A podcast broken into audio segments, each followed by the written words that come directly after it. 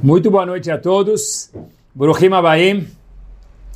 Nossa brachá é, hoje, mais do que nunca, que a gente saia daqui ainda muito melhor do que a gente já chegou aqui, com as palavras da Torá. Sabem que queria falar para vocês hoje, meus queridos, um assunto que eu considero ele ultra, hiper, top, importante demais. Se não, não compartilharia com vocês agora. Mas vou contar um segredo para vocês. Eu fiquei pensando alguns dias atrás, algumas semanas atrás, qual tem que ser o lema, qual tem que ser o nosso moto na vida, o lema da pessoa. E fiquei pensando bastante mesmo. O que, que a gente mais precisa procurar nas nossas vidas? Procurar bastante. E eu acho que, na verdade, o que eu vou compartilhar com vocês agora é o meu xodó, é o lema que estou trabalhando comigo mesmo nesses dias. É o seguinte, vamos começar com uma observação nada mais, nada menos do que bombástica, de verdade. Compartilhem comigo do Rav Moshe Feinstein. Rav Moshe Feinstein, Zichron Libraha, traz no seu livro Drash Moshe algo master. Diz ele o seguinte, no fim de Parashat Nossó, finzinho, último verso de Parashat Nassó, nós temos Hashem falando com Moshe Rabbeinu. Bom, até aí não é novidade, porque Hashem falou com Moshe Rabbeinu muitas vezes, demais. Mas aqui tem algo ímpar. O Pasuk nos diz o seguinte, Vaishma etakol, Moshe Rabbeinu escutou a voz, Midaber elav. Já explico para vocês minha dúvida. Midaber elav, diz Rashi? Habibi, normalmente quando alguém fala com outro, nós vemos na Torá está escrito vai daber Hashem, el Moshe lemor, daber, daber, vai daber. Nunca nós encontramos na Torá o verbo speak, falar, dizer como midaber. É medaber. Conversar, se comunicar é medaber, não midaber. Então Rashi fica assustado. Como que o Pasuk diz que Moshe Rabbeinu escutou a voz de Hashem, a instrução de Hashem, midaber elav? Nunca aparece assim, aparece normalmente medaber elav. E Rashi fica um pouquinho assustado. Rashi fala para a gente o seguinte, olha, tem que ser que midaber é igual mit daber. Ou seja, no português, Hashem estava falando consigo mesmo e Moshe Rabbeinu escutou. Diz Rashi, mas por que a Torá vem dizer isso para gente? Qual a razão? Diz Rashi o seguinte, não fica bem Hashem conversar com um ser humano. Porque Hashem é Hashem, apesar que obviamente Moshe Rabbeinu era o ser humano par excellence, mas ainda assim, não fica bem, meus queridos, Hashem, na sua grandeza, se comunicar face to face com um ser humano. Então, Rashi conta pra gente aqui uma pérola. Midaber é falado, Hashem estava falando sozinho. E, por consequência, Moshe Rabbeinu acabou, obviamente com o aval de Hashem, escutando essas palavras.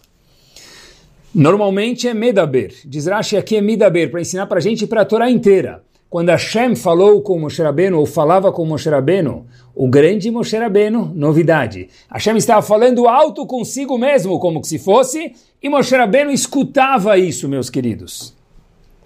Diz Rav Moshe Feinstein, Hazako Baruch, é um teatro? Hashem estava falando sozinho, Moshe Rabbeinu escutava.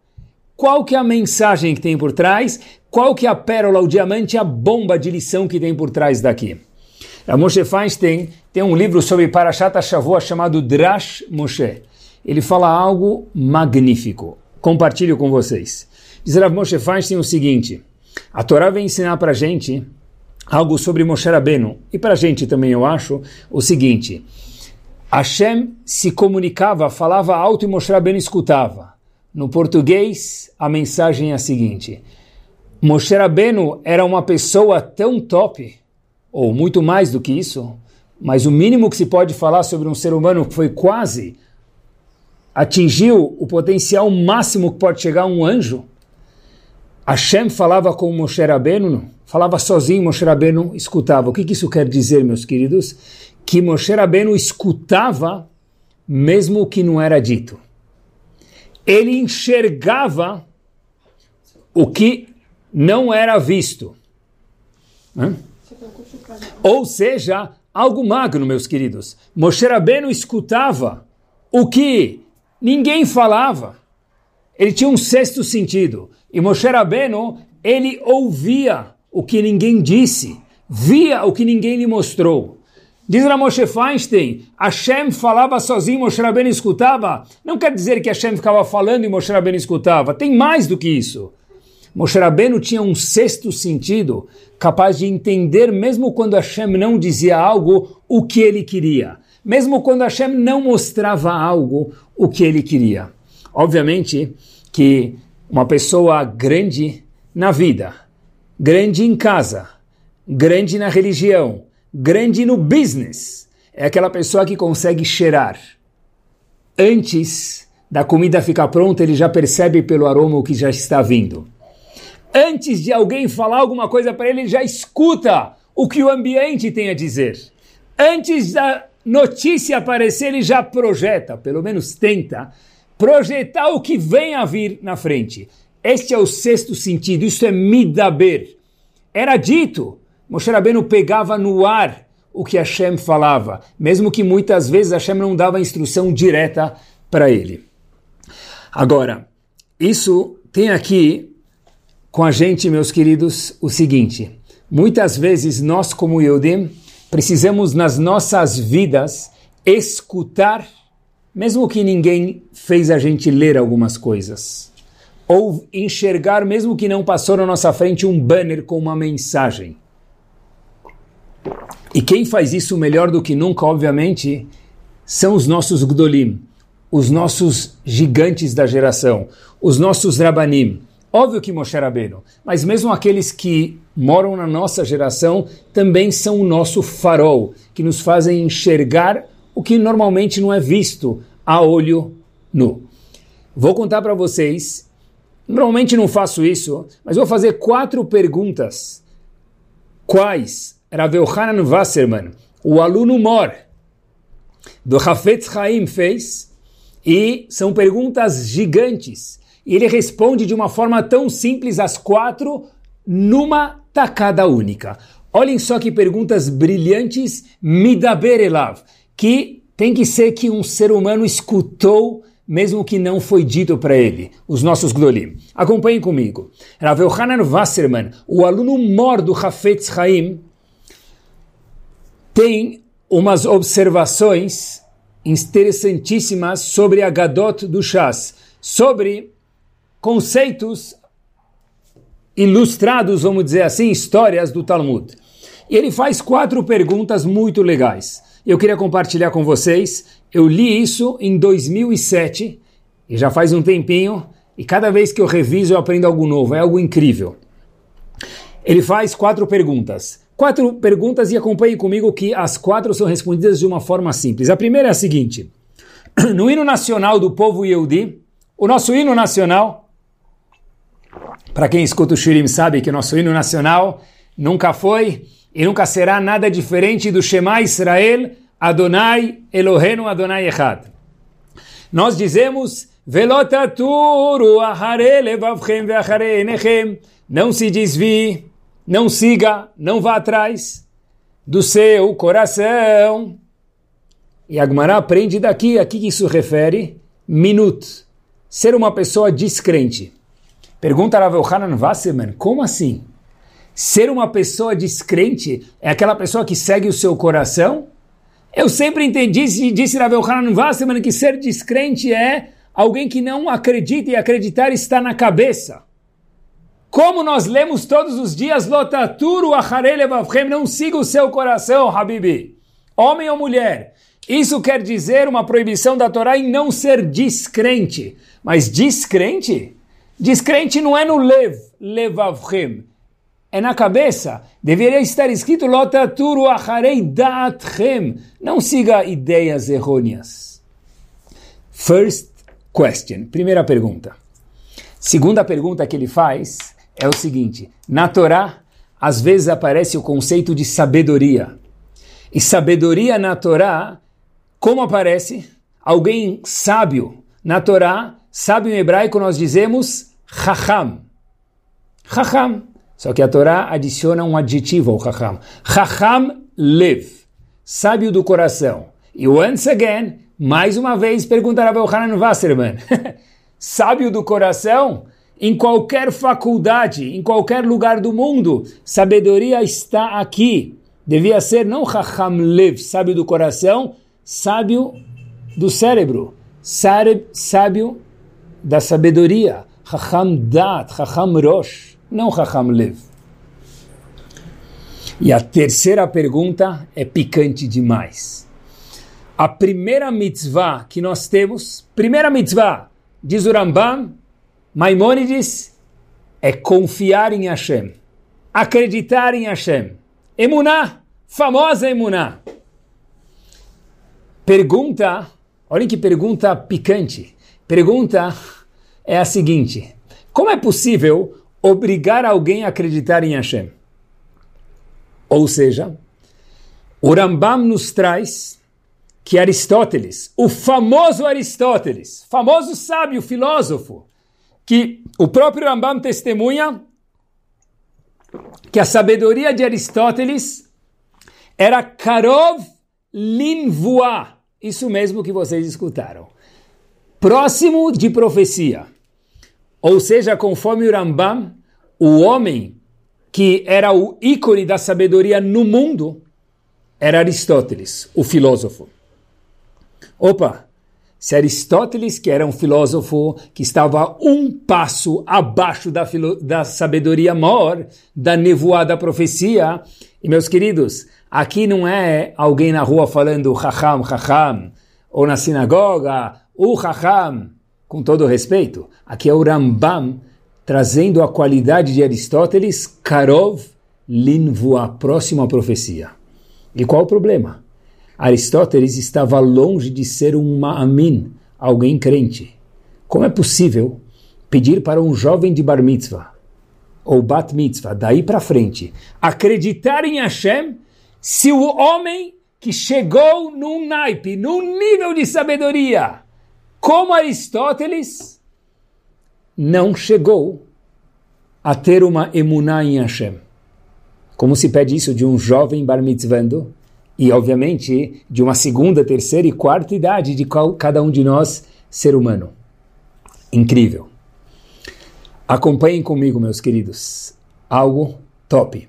E a última pergunta é a seguinte: Todos seres humanos do mundo que não são Yehudim são chamados Bnei Noach, e esses Bnei Noach, eles têm sete mitzvot. Sete mitzvot. E se a pessoa cumpre uma mitzvah, ele recebe um bônus. Se ele não cumpre uma mitzvah, ele recebe o contrário. Como pergunta Rav Yohanan Wasserman no mundo, que um não Yehudi vai descobrir que ele tem sete mitzvot Brenor que estão na Torá? Da onde ele tem que saber isso? Ou talvez poderíamos transportar a pergunta da onde um Yehudi não conhecedor que não teve o privilégio de estar numa comunidade judaica, de estudar numa escola judaica, da onde ele tem que saber que ele precisa cumprir Shabat? Da onde ele tem que saber que ele precisa cumprir Kashrut, que ele precisa estudar a Torá? Ele nunca escutou a palavra Torá, nunca viu um Yehudi, provavelmente, na sua vida, porque ele mora no interior de alguma cidade em qualquer país do mundo. Retomando as quatro perguntas que serão respondidas pelo Rav Yohanan Wasserman em uma tacada. Primeira pergunta, Lotaturu Acharelevavchem, não sigam o seu coração? Isso é ser uma pessoa herege? Uma pessoa descrente? Devia estar escrito, não siga as suas ideias errôneas. Por que Lev? Segunda pergunta, por que a Torá chama alguém sábio de Chacham Lev, sábio do coração? Devia ser sábio da cabeça. Third question, terceira pergunta, meus queridos. Se Aristóteles não acreditou em Hashem, como é possível cobrar, pedir para uma pessoa de bar mitzvah em diante, homem ou mulher, acreditar em Hashem? E a quarta e última pergunta, como que um não Yehudi tem que saber de sete mitzvot bnei Ou como que um Yehudi que mora longe, longe de tudo, não tem contato com comunidade judaica, não foi educado, nunca aprendeu. Como que ele tem que saber as 613 mitzvot? Tem aqui uma lição que só um gigante pode contar para a gente. E a resposta, diz Rav Hanan Wasserman, o seguinte. Qualquer pessoa que sai do grau de choté, choté é uma pessoa incapaz mentalmente, ou seja, assim diz ele, qualquer pessoa que tem a cabeça em cima dos ombros, como nós falamos em português, qualquer pessoa que não precisa ser Einstein, não precisa ser Aristóteles, no status parve, o normal de uma pessoa é ter emuná. O normal de uma pessoa, meus queridos, é acreditar em Hashem. Não precisa ir muito longe e não precisa ser muito sábio para acreditar em Hashem. É o normal. Sério? Sim, esse é o status parve da pessoa. Eu costumo dizer que todo ateu é um ateu graças a Deus. Me explico. Big Bang, Small Bang, que o mundo, muitos dos cientistas já voltaram atrás dessa teoria, a Torá nunca falou que talvez nunca existiu um Big Bang. Mas uma vez estava escutando um cientista explicando como o mundo se evoluiu, como tudo indica que o mundo foi se evoluindo, e a Torá nunca falou que o mundo não se evoluiu. A Torá diz que teve um criador, a Kadosh Baruch Hu, e nunca que o mundo não se evoluiu. Mas a ciência, em muitas vezes, tenta explicar, obviamente, por isso é uma ciência e a ciência tem que ser respeitada e tem muito a nos ensinar, mas a ciência tem que provar, sem a mão de Hashem, que o mundo existe. Uma vez escutei uma palestra sobre o Big Bang, e a pessoa que estava explicando era muito inteligente, eu adorei aprender. E depois eu fui para esse palestrante e falei para ele o seguinte: Habibi, quem criou a primeira partícula que se chocou com a outra? Você explicou como duas partículas que se chocaram criaram o um mundo. Quem criou as primeiras duas partículas? Disse esse senhor muito inteligente: Olha, isso nós não sabemos responder.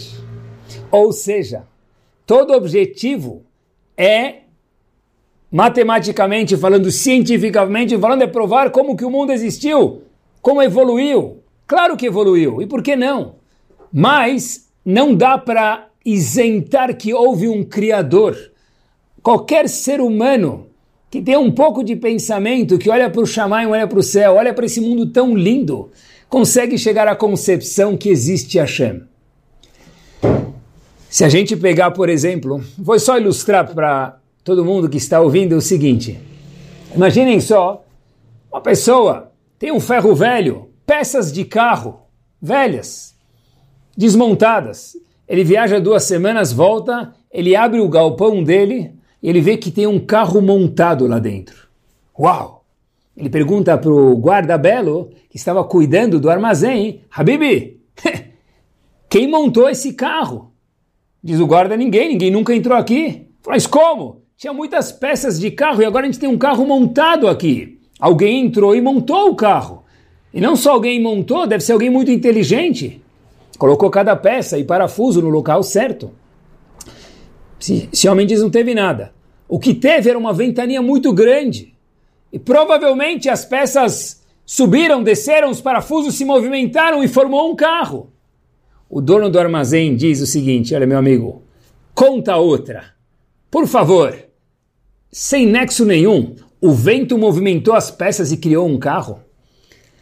Se um vento não consegue mover 50, 100 peças e mover um carro, como que é possível que um acaso cria um mundo tão lindo como esse.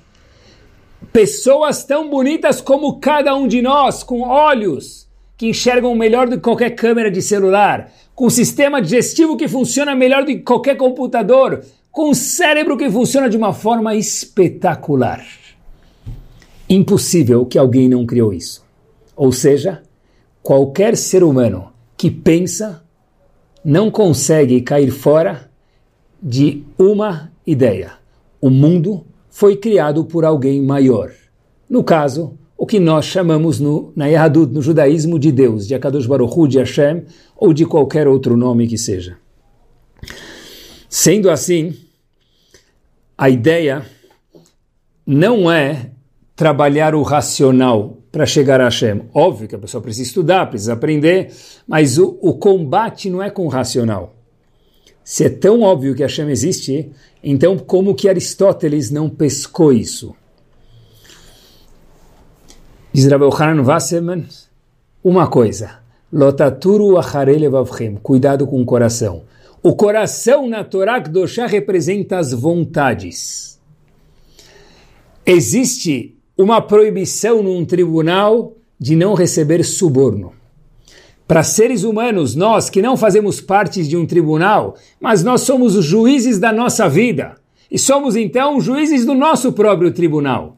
Do que fazer, do que deixar de fazer. Olhem que interessante. Qual que é o shohad, qual que é o suborno? O suborno, meus queridos, é são o coração, as vontades. Ou seja, olhem só que master. Quando a Torá falou para a gente, Lotaturu acharelevavchem, a Torá está contando por que alguém pode chegar a ser descrente. Minuto! Lotaturu acharelevavchem se refere a não ser descrente, não ser um herege. Como assim? É o coração? Não é a cabeça? Não. Porque qualquer cabeça pura consegue reconhecer Hashem. Qualquer uma. O problema é que às vezes as vontades estão no meio, nós ficamos subjetivos e a gente prefere não enxergar. Segunda pergunta: como pode ser que a Torá chama um sábio de Raham Lev? Sim, porque a sabedoria está linkada ao coração, às minhas vontades, porque a pessoa só enxerga o que ele quer enxergar. Terceira pergunta: Aristóteles não percebeu, não reconheceu Hashem, não teve emuná em Hashem. Como que nós somos obrigados a acreditar em Hashem? Aristóteles não reconheceu porque tinha stavot, vontades, desejos suculentos na frente dele que cegavam aquela visão objetiva. O subjetivo impossibilita a gente de muitas vezes ter aquele sexto sentido que nós mencionamos de Moshe Rabbeinu Midaber Elav no começo do Shiur. E a última pergunta, como não Yehudi? Ou como Yehudi que mora afastado tem que saber que existe Hashem? Da onde ele tem que saber isso? Porque, meus queridos, easy, fácil, très fácil. Qualquer ser humano com cérebro pensante consegue entender e chegar à convicção que existe Hashem. Se um, algumas peças de ferro velho não se montam com uma ventania, é impossível que um mundo tão lindo, tão bárbaro, tão esplêndido como esse que nós conhecemos foi criado do acaso. Isso nos leva, já que as tavot, os desejos, são o subjetivo da pessoa e são capazes de cegar a pessoa, de ofuscar a visão objetiva da pessoa, eu queria bater um papo com vocês hoje sobre o subjetivo, sobre as vontades. Óbvio que todo mundo tem vontade e muitas vezes precisamos satisfazer as nossas vontades, mas vai um adendum aqui. Às vezes eu fico surpreso quando eu vejo uma caixa de cigarro e eu lembro quando eu era pequeno, já alguns anos atrás não era assim, mas já faz muitos anos, em uma caixa de cigarro tem umas fotos horrorosas. Essa é a palavra mais educada que a gente pode falar. Em caixas de cigarro tem fotos horrorosas. Atrás, cuidado, fumar faz mal à saúde. Tem advertência, tem fotos muito desagradáveis. Como que a pessoa olha para aquela caixa e fuma? Eu não conheço pessoas que encapam a caixa para poder fumar. A pessoa olha e continua fumando. Óbvio que é um vício, óbvio que é difícil, mas como que faz a pessoa fumar? Por exemplo, eu até vi uma frase muito interessante que parar de fumar na velhice traz longevidade. Na juventude também. Mas a pergunta é: como que a pessoa é capaz de ver, mas não enxergar? É o shur de hoje. É a ideia de hoje, meus queridos. Quando a pessoa não quer ver, não quer enxergar, porque a vontade ofusca, eu tenho tanta vontade, por exemplo, de fumar aquele cigarro, por exemplo, então eu acabo justificando de mil formas, que na verdade não é assim, não é todo mundo, tem alguns que até faz bem fumar, e a pessoa acaba indo contra o que a ciência provou ser verdade que fumar faz mal à saúde. Quanto mais a pessoa está mergulhada nos desejos, nos prazeres, olhando só para as próprias vontades, menos a pessoa consegue ser objetiva. Eu acho que o moto da vida, o lema da vida, e para mim falei para vocês há uns minutos atrás, é procurar qual é o emet, qual a veracidade, qual a verdade da vida. O que, que Hashem quer da gente? Olhando para o mundo, olhando para a rua, olhando para nós mesmos, olhando para o céu, o que, que Hashem quer da gente? Rav Chaim Kanievski, se a gente for olhar, Gdolim, gigantes, óbvio que a gente pode aprender mas óbvio que é um crime se comportar igual a eles, porque nós não somos igual a eles. Repito, óbvio que nós temos que aprender e crescer, mas é proibido sermos igual a eles hoje, porque a gente não está no nível e se comportar igual a eles seria nocivo a cada um de nós. Mas aprender um pouco e melhorar, certeza que a gente pode. Fiquei pensando, os Gdolim das nossas gerações, os gigantes Rabarim das nossas gerações, Havetz Chaim tinha uma casa simplíssima. Rav Chaim Kanievski, muitos já foram, já visitaram e visitam. Casa dele, algo simples demais. Rav Steinman, uma casa muito simples. O banquinho onde ele se apoiava para estudar era um banco que não pode nem ser chamado de um banco, algo antigo. Por que tanta simplicidade? Por que tão pachut? Tão simples, tão, me permitam, medíocre. E, obviamente, cada um no nível, e não, não é para a gente se comportar aqui, assim, mas tem uma lição importante para cada um de nós. A resposta é o seguinte: porque quanto menos prazeres a pessoa consegue de uma forma saudável e feliz, cada um no nível dele, mais uma vez, trabalhar mais objetiva vai ser a pessoa na vida. Quanto menos prazeres eu sigo, eu corro, eu vou sedento atrás, mais objetivo eu consigo ser. Não é à toa que esses grandes homens eram simples e, por conseguinte, conseguiam ver o que não estava à vista, escutar o que não foi dito porque é simples. Diz Rav Hanan Wasserman, qualquer um consegue ver Hashem no mundo. O que ofusca a pessoa são os desejos. Lotaturu acharei levavchem. Pessoas com simplicidade têm uma visão muito mais limpa, muito mais 2020 do mundo. Eu queria levar vocês para um passeio agora para Kfar Saba, uma cidade pequena em Israel. Quem já foi para lá conhece. Algumas décadas atrás. Algumas décadas atrás, em Kfar Saba, havia uma yeshiva, e essa yeshiva estava passando por dificuldades financeiras, não, não é novidade, a yeshiva está passando por dificuldades financeiras, isso não é novidade, e o administrador da yeshiva disse, olha, nós vamos pagar um terço do salário, um terço. Pagaram um terço do salário durante alguns meses. Quer dizer que em vez de sobrar salário no fim do mês, sobrava mês no fim do salário porque dois terços não eram pagos. De repente, um belo dia antes de Pesach, depois de alguns meses de receberem todos os Rabanim e funcionários da Yeshiva só um terço do salário deles, chega um doador, faz um pagamento grande para a Yeshiva e a Yeshiva vem quitar todas as suas dívidas. Uma surpresa, quando foram falar com um dos Rabanim, que era funcionário da Yeshiva, falaram para ele, olha Rav, está aqui, retroativo, tudo que nós devemos para você, obrigado pela paciência. O Rav disse, eu já me virei até hoje, eu preciso daqui para frente, o que já foi, já foi, eu não preciso.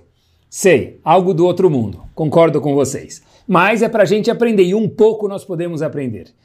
O administrador falou, como? A gente deve, a gente quer pagar? Tive uma ideia, se o Rav não quer aceitar, ops, vamos para a esposa dele foram para a esposa e falaram: Rabanit, está aqui o salário que nós devíamos para você por alguns meses. Para o seu marido, obrigado pela paciência. Rabanit, sem combinar com o marido, teve exatamente a mesma atitude. Nós vivemos ótimos até hoje, nos viramos. Daqui para frente queremos os três terços, daqui para trás tá ok. Perguntou o administrador para ela o seguinte: Rabanit, como vocês viviam? Com um, três terços já é apertado. Com um terço, como que deu para viver? Pelo menos me explica, me ensina. Disse Rabanit, sabe, conhece brinjela? O administrador do Estival disse, claro. Rabanit falou, é isso mesmo. E o administrador falou, e como que brinjela responde a pergunta? Se, disse ela o seguinte, um dia tinha, em vez de gefilte fish, brinjela fish. Outro dia, no Shabat, o chunt, em vez de ter carne, era chunt com brinjela. E dias de semana a gente fazia sopa de berinjela. Alguma coisa parecida com quem já foi para uma marrané. Nada se perde, tudo se transforma. Só que lá era com berinjela, que era a coisa mais barata. Uau! Quem era esse casal, meus queridos? Casal que sobreviveu meses com berinjela? Senhor e senhora Ravi Rabanit Aryeh Leib Steiman Zichronam Bracha. Como? É isso mesmo não é forçar a simplicidade. Eram pessoas que trabalharam sobre a sua pessoa durante décadas. A chegar à simplicidade. Quanto mais simples, não é por acaso que a pessoa consegue ficar mais objetiva. Quanto mais tavot, mais prazeres a gente corre atrás de uma forma sedenta, mais estamos colocando a mão na frente dos nossos olhos e falando a gente não consegue enxergar, óbvio. Tem que tirar a mão para poder enxergar. As tavot em excesso, os prazeres, a falta de simplicidade dificulta que a pessoa consiga enxergar. Isso em especial porque o homem, o Yehudi, qualquer ser humano no mundo, precisa procurar qual é o Emet, qual a verdade no mundo. E olhem como a nossa Torá é tão peculiar, ela é tão precisa, ela é tão exata, que a palavra Emet, Aleph, Mem, Taf, verdade, tem uma letra muito interessante, a letra Aleph no começo. A letra Aleph é a única letra do alfabeto que, se nós retirarmos a vogal, ela não tem som nenhum. Me explico. A letra Rei, sem som, é H. O Ain. O Het. O Aleph sem vogal não tem som nenhum. O Emet, a verdade, se nós retirarmos o Aleph, sobra a palavra Loaleno Met, que é o contrário de vida. Porque a verdade não aceita absolutamente nenhum risco, nenhuma palavra, nenhuma letra Aleph que não muda nada sem som. Uma mínima diferença, uma mínima mudança já faz que o Emet vire Sheker. O trabalho na vida da pessoa durante 120 anos é chegar cada vez mais perto do Emet. É um trabalho. E por isso que nós vivemos 120 anos com saúde. Porque Hashem sabe disso, sabe que demora. Mas o nosso lema tem que ser lá atrás. A bússola tem que estar apontada para cada um de nós é aonde está o Emet? Será que hoje eu estou mais perto do Emet do que ontem? O que me faz fugir do Emet sem querer é o shochad, é o suborno. O suborno que existe em cada um de nós são as tavot.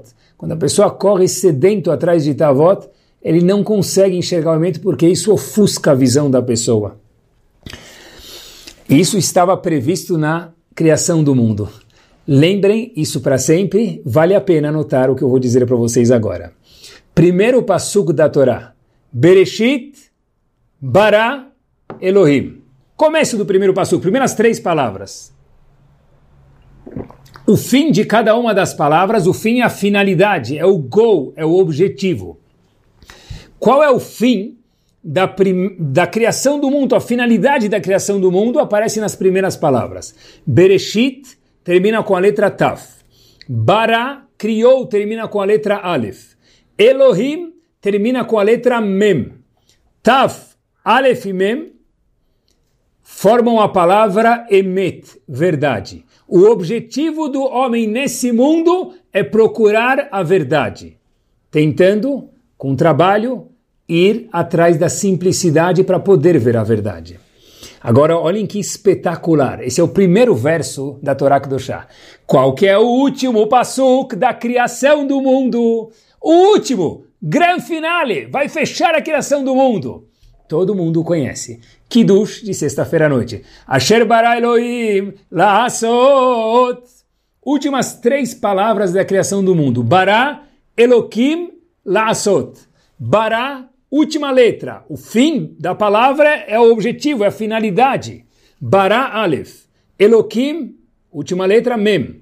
La'asot, Taf. Emet. Do começo da criação até o fim da criação, um único propósito. Search for the truth. Procure a verdade. Olhe para o Emet. Aonde está? Essa é a brincadeira de esconde-esconde que nós temos na nossa vida. É brincar de esconde-esconde. Quem acha o quê? Quem procura, acha. Mas a gente tem que saber o que nós estamos procurando. O Emet. Agora tem uma curiosidade. Porque no começo da criação do mundo, meus queridos, a palavra Bereshit, Bara Elohim, forma Taf, Aleph, Mem, Emet, só que está embaralhada.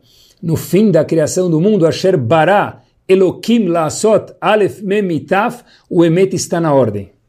Porque Hashem fala para a gente, olha, no começo da criação, no começo da vida da pessoa, o Emet está um pouco confuso, escondido. O objetivo é durante os seis milênios, os 120 anos da vida da pessoa no particular, que o Emet fique tão claro que nós cheguemos, como nós falamos sexta-feira à noite, Asher Bara, Aleph, Elokim, Mem, Lasot. Muito claro, na ordem. A finalidade do mundo, último passuk, que faz o grande finale, é o Emet, é a verdade. Qual o Emet? Eles contam até que tinha uma pessoa Óbvio que não é para reproduzir a história, mas a história é muito boa. Uma pessoa teve um dia muito difícil no trabalho, muito difícil no business. Mais uma vez, por favor, não reproduzam a história. E aí ele foi pro bar e falou pro barman, Habibi, me dá por favor dois dedos de vodka ou de whisky, sei lá. Então, mas não é dois dedos na horizontal, dois dedos na vertical. Tomou uma, tomou duas, tomou três.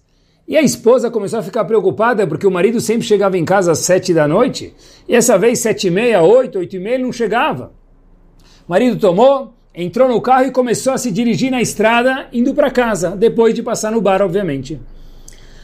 A esposa, muito preocupada, vendo o Jornal Nacional, vendo as notícias, fala: Olha, uau, que perigo! Tem um maluco andando na contramão e a mesma estrada que meu marido pega na volta de casa. Deixa eu ligar para ele avisar.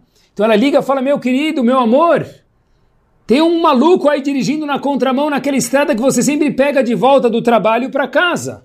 Por favor, cuidado. E o marido vira para ela e fala: Um maluco? Está todo mundo na contramão. Ou seja, para quem precisa que explique a piada, ele estava na contramão e viu todo mundo na contramão. Na verdade, era um maluco indo na contramão. Às vezes, na vida, a gente tem medo de ver o Emet, porque senão a gente vai achar que nós somos um maluco andando na contramão. Mas o trabalho do homem na terra é procurar, é vasculhar, é fustigar até ver aonde está o Emet. Qual é o Emet de uma tefilá, de uma reza? Qual é o Emet do valor da família? Qual é o emet do valor do dinheiro? Qual é o emet do valor do kavod, do respeito? Tem um valor, mas qual é o emet? Qual é o emet do sacrifício que nós temos que fazer para tudo? Qual é o emet? E quando o tempo vai passando, aquela mesma definição que nós tínhamos com 20 anos de idade tem que mudar com os 30, mudar com os 40 e ir crescendo e ver o mesmo mundo de uma forma mais espetacular. Mas cuidado com o shohad cuidado com o que nos ofusca, que são aqueles vícios, aquelas vontades físicas que não deixam a pessoa crescer.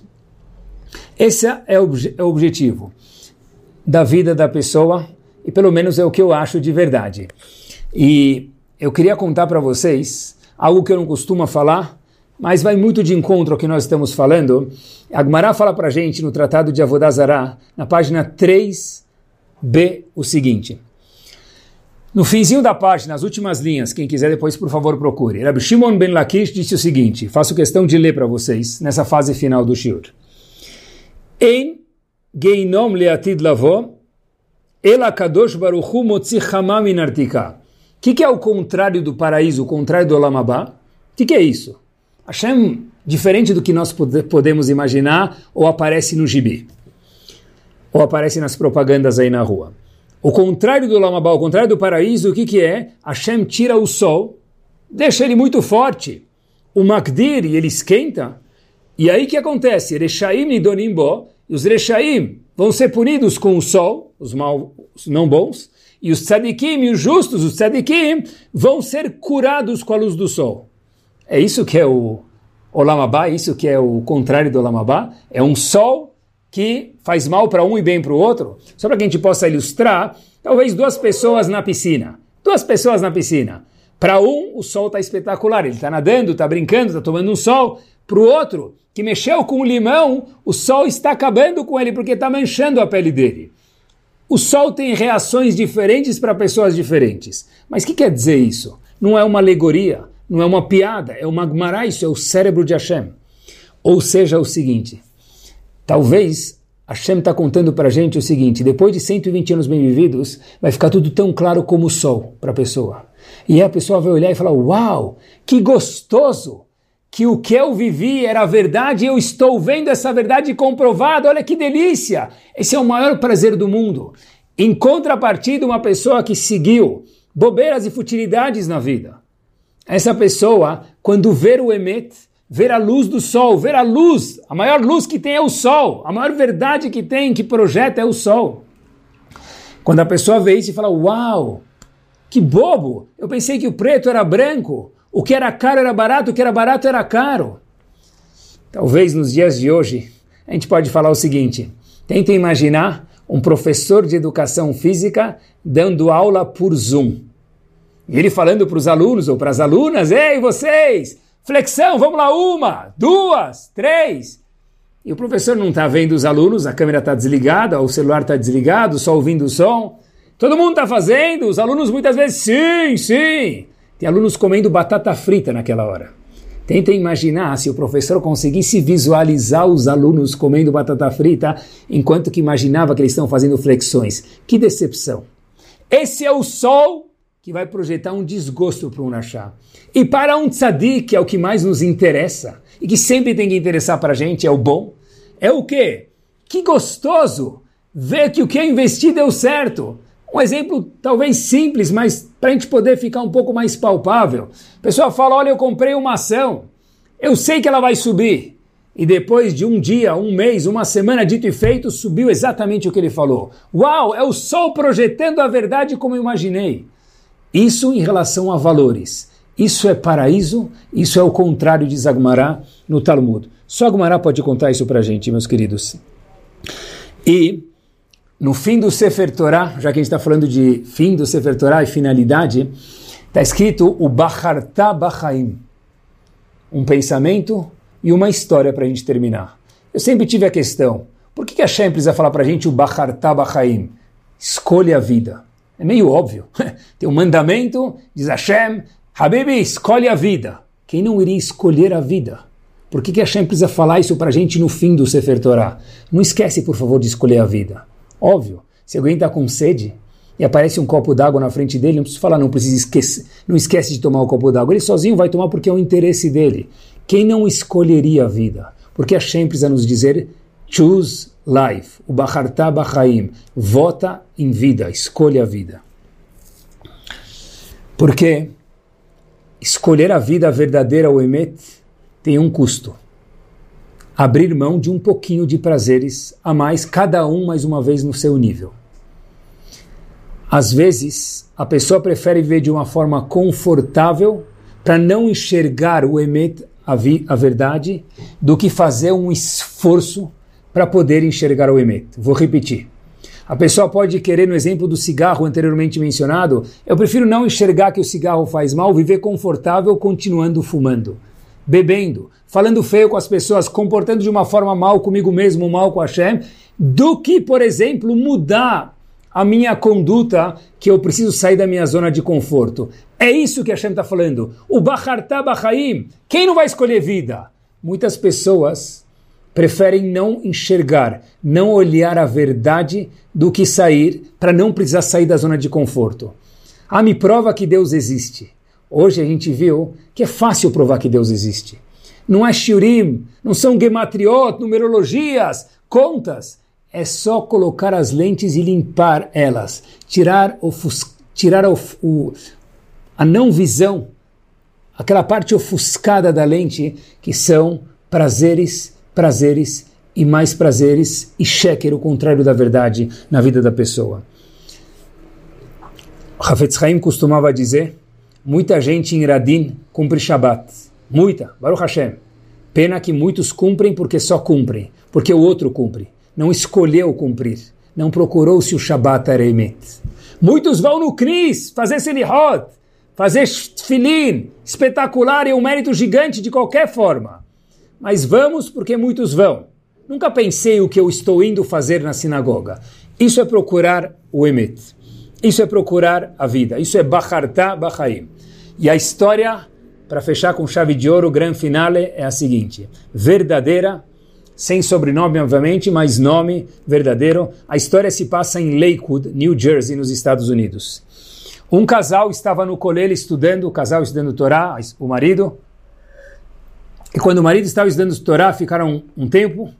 E num belo dia, o marido chega para a esposa, Yaakov chega para sua esposa Haná e fala para ela, Haná, minha querida Hani, fala para ela o seguinte, olha, nós teremos que sair do colel porque não estamos mais fechando o mês. Eu queria te agradecer do fundo do coração a paciência por todos esses anos, falando em simplicidade, hoje, abrindo mão de luxo para poder procurar o Emet, a verdade, que é um Talmid Chacham de verdade, que é um Avrer, algo de se apreciar sempre. Uau! A esposa olha para o marido e fala: de jeito nenhum. O marido fala: como assim? A gente não tem mais como viver, eu quero te dar uma vida melhor. Eu vou agora trabalhar. A esposa falou: claro, mas mais seis meses eu quero que você estuda no colégio. O marido fala: eu queria muito, mas eu não tenho mais como nos sustentar. E é minha obrigação sustentar a casa, então eu vou ir trabalhar. A esposa fala: um minutinho. Ela vai no quarto dela, abre a gaveta e traz um anel. E o marido fala: e como o que a gente vai fazer? A esposa diz simples: vamos vender o anel. O marido diz: de jeito nenhum. O anel de noivado? Claro que não. Isso é uma preciosidade tua. Nunca eu posso vender isso para estudar a Torá. De jeito nenhum, eu vou trabalhar. A esposa fala: se você gosta de mim e me ama, eu gosto de você estudando o Torá em especial. Isso vale mais do que meu anel. Uau! Quando o marido escutou essa sinceridade, falou para a esposa pensar até amanhã. A esposa falou: Eu estou cada vez mais convicta disso. Foram os dois. O marido saiu do colégio e no dia seguinte se vê num cenário completamente diferente do Betamidrash, daquela gritaria, daquela discussão de Torá, se vê em Manhattan procurando uma joalheria. Ele entra na primeira joalheria com sua esposa e Yehudi, obviamente, ele entra, ele se depara com Yehudi feliz, falou, uau, pelo menos vou poder confiar nele. O Yehudi da joalheria fala para ele, sim, como posso ajudar vocês? Fala, olha, a gente está vindo aqui vender um anel. Ele olha fala, olha, eu acho que esse anel vale mais ou menos mil dólares, mas eu não tenho certeza. Eu queria que vocês fossem na loja do meu irmão, porque ele entende melhor desse tipo de joias, a duas esquinas aqui embaixo em Manhattan mesmo. Ok, pegaram o endereço, muito obrigado. Eles continuam duas esquinas. Nesse interim, o dono da primeira loja liga para o irmão dele, na loja seguinte, e fala o seguinte: fala o seguinte: Olha, tem dois Eudim indo, um casal indo vender um anel de noivado. Deve ter alguma história por trás. Escuta a história e me parece que é uma oportunidade de Hesed. 50-50. Eu pago metade, você metade. O outro irmão disse, ok. Desliga o telefone. Chegam os dois, o casal na loja seguinte, um Hassid de Satmer, atende eles, é o dono da loja, fingindo que não sabia de nada e fala para ele, sim, como posso ajudar vocês? Dizem ele, a gente quer vender esse anel. E ele fala, mas por quê? Fala, olha, porque o marido falou a verdade, eu estou no colégio, minha esposa é tão gentil, ela quer vender o anel para que eu possa continuar estudando Torá. Eu nunca vi tanta devoção, tanto esforço pela verdade. O dono da joalheria olha e fala, deixa eu dar uma olhada. Ele leva lá para dentro, traz um envelope com 10 mil dólares. Fala, o seu anel vale 10 mil dólares. O casal fala, sério? Fala, sim. Ele pega, entra lá dentro, conta, coloca no envelope e dá para aquele casal. O casal pega o envelope, guarda, no caminho de volta, indo para casa, o casal, sabe, está mexendo para ver se o dinheiro está lá, tudo ok. E obviamente que a história é verdadeira e não é o que vocês imaginam. O dinheiro estava todo lá. Porém, tinha algo um pouquinho mais saliente no envelope. E o casal abre o envelope e o anel estava lá dentro. Então eles falam: Uau! Parece a história de Yosef, colocaram o anel aqui de volta. Eles ligam para o dono da loja, que estavam com o cartão, e falam: Olha, o senhor esqueceu o anel aqui, nós estamos indo devolver o anel para o senhor. Disse ele: Eu não esqueci nada. Os 10 mil dólares são de vocês. E o anel é de vocês. Porque vocês são um casal joia. E um casal joia merece ficar com essa joia. Nosso objetivo é procurar o Emet, sermos cada vez mais pessoas joias. Shavuatov, Shabbat Shalom, quando estiver escutando, uma semana espetacular, cheio de brachá, cheio de vida e sempre cheio, cada vez mais, de Emet, de verdade na vida. Muito boa noite a todos vocês.